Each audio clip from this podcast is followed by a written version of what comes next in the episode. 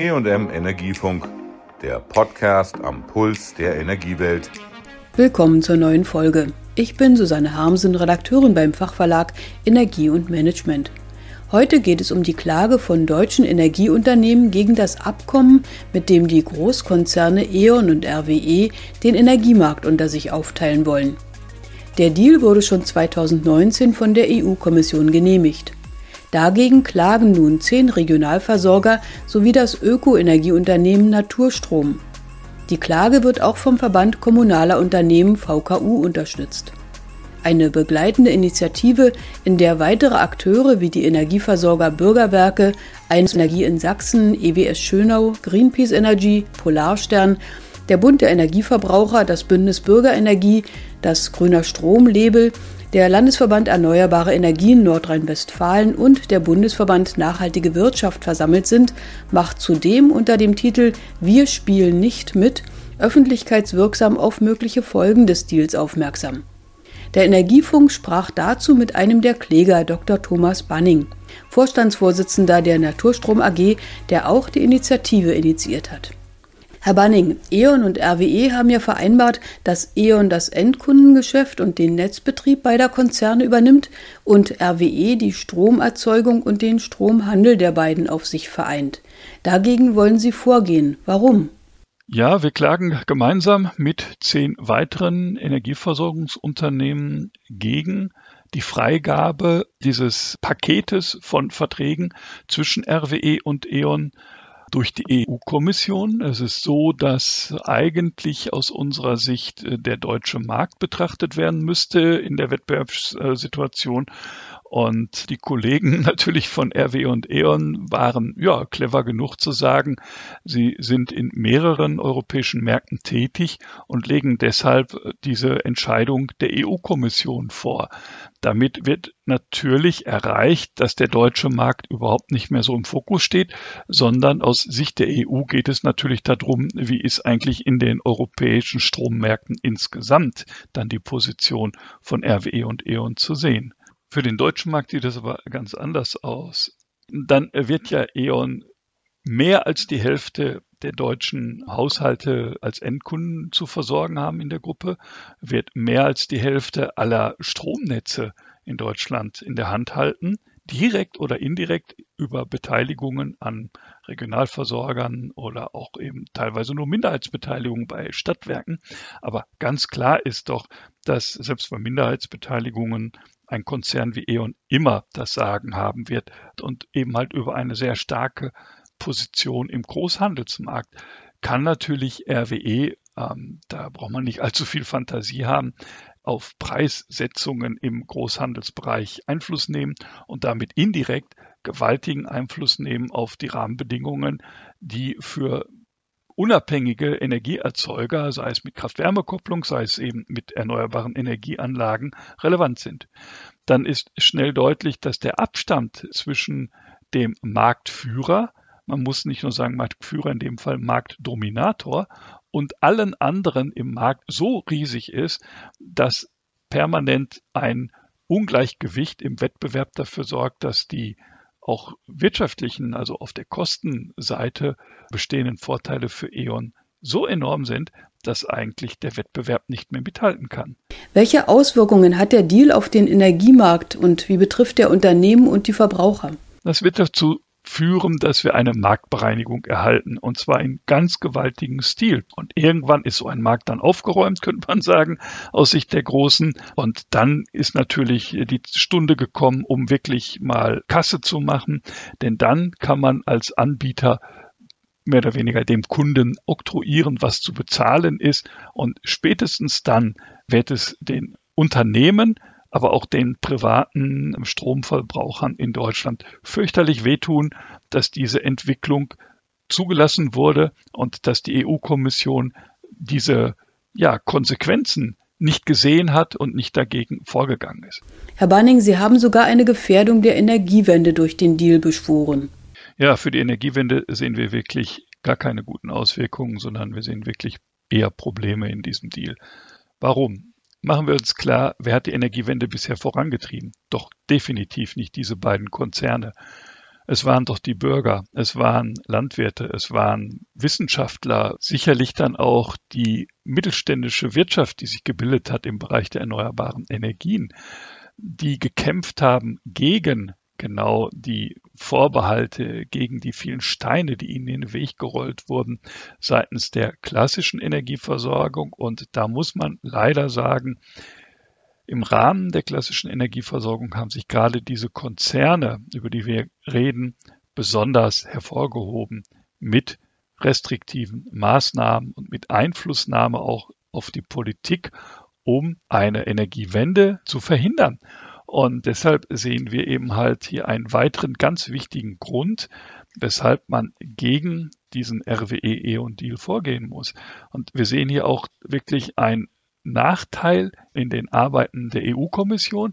Man hat genau diese Frage überhaupt nicht berücksichtigt. Auf der einen Seite sagt die EU nun permanent, ja, wir müssen uns um Klimawandel im großen Stile kümmern.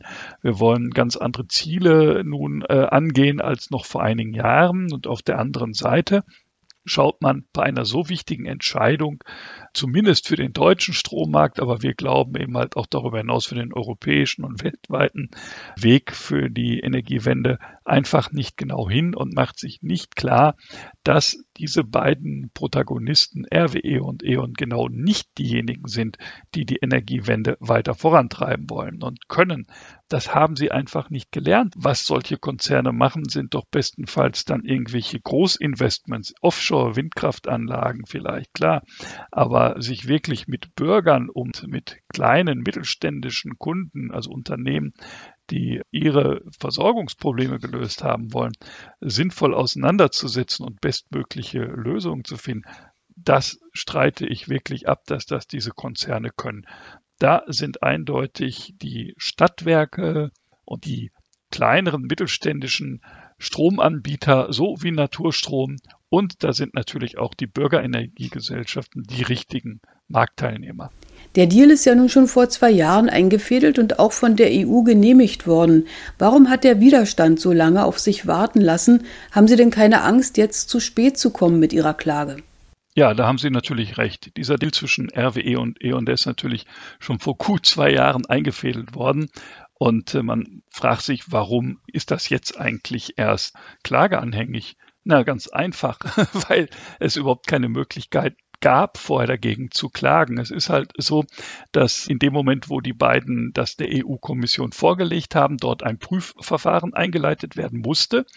Und auch im Rahmen dieses Prüfverfahrens haben wir uns zum Beispiel schriftlich bei der EU-Kommission gemeldet. Wir haben dort unsere ja, sehr deutlichen Sorgen vorgetragen, aber wir haben zum Beispiel auf unser Schreiben keine Antwort bekommen. Wir sind auch nicht zu Gesprächen eingeladen worden.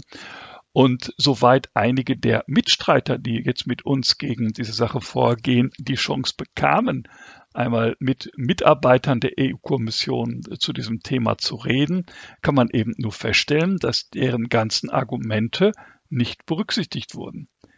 Leider kann man dann aber dagegen nicht vorgehen, sondern man muss warten, bis nachdem die EU entschieden hat, sie überhaupt eine Begründung veröffentlicht.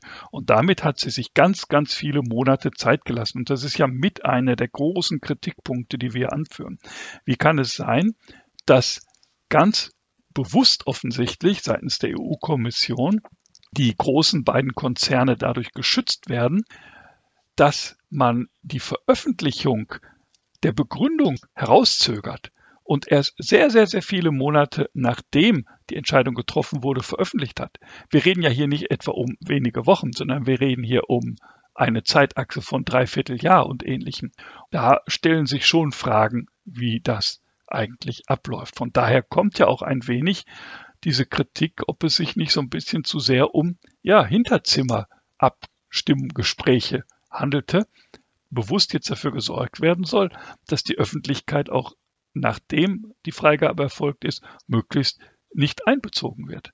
Das ist schon so, dass nach zwei Jahren man sich fragen muss, hätte man nicht eher handeln können. Aber wir konnten nicht eher. Wir haben zum erstmöglichen Zeitpunkt die Klage gegen den Teil 1 dieser Entscheidung, nämlich den der eher RWE betrifft, im letzten Jahr eingelegt und sind seitdem permanent auf der Spur, dass die EU-Kommission die Bearbeitung verzögert bei Gericht und dass eben auch dann sowohl RWE als auch E.ON diesem Streit beigetreten sind auf Seiten der Kommission und inzwischen zu unserer großen Verwunderung ja auch die Bundesrepublik Deutschland und in diesem Statement zu dem Teil 1 auch sehr, sehr deutlich eigentlich inhaltlich sich geäußert hat, wie sie die Sache sieht, nämlich dass sie eigentlich die Wünsche von RWE und E.ON für richtig und berechtigt hält und damit natürlich sämtliche unabhängige Begutachtung oder auch diese, diese Rolle eines unabhängigen Politikers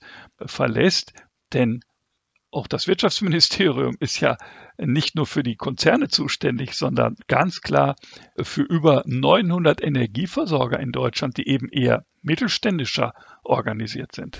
Sie mobilisieren auch die Öffentlichkeit, zum Beispiel mit Hilfe von einer Petition bei Camp Act und den sozialen Medien. Welche Erfolge haben Sie damit und warum ist es Ihnen so wichtig, das Thema nicht hinter verschlossenen Türen zu verhandeln?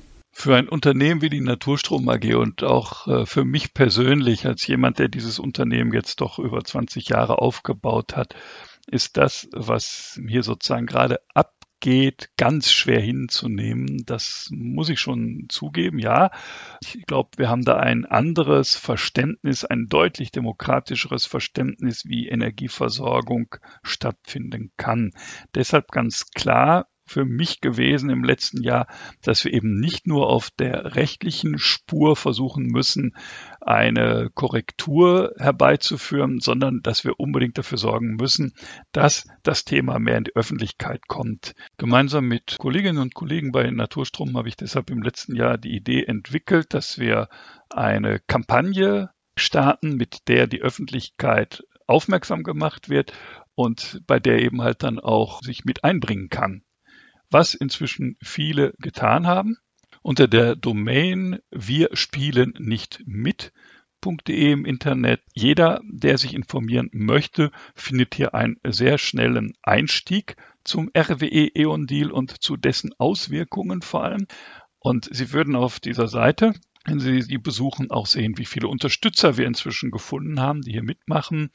Personen aus dem Bereich der nachhaltigen Wirtschaft, aus dem Bereich der Wissenschaften, aus dem Bereich von häufig genau dem Thema erneuerbare Energien zugewandten Unternehmen und von Bürgerenergievertretern. Und um deutlich zu machen, dass dieses Thema sehr wohl auch ganz normale Bürger berührt, haben wir eine kleine Petition parallel gestartet, wissend, dass das natürlich keinen Einfluss auf das Gerichtsverfahren hat. Das ist klar. Aber in dieser Petition haben wir, ich glaube, aktuell über 67.000 Befürworter schon. Und wir sind da ganz optimistisch, dass da auch noch viele zukommen werden in nächster Zeit. Vielen Dank, Herr Banning. Das war unser Energiefunk-Interview mit Thomas Banning, dem Vorstandsvorsitzenden der Naturstrom AG, zur Nichtigkeit Unsittlichkeitsklage vor dem Europäischen Gericht. Sie soll die Freigabeentscheidung der Europäischen Kommission für die Marktaufteilung zwischen RWE und E.ON erneut prüfen lassen. Tschüss, sagt Susanne Harmsen. Das war der E&M Energiefunk. Bleiben Sie voller Spannung.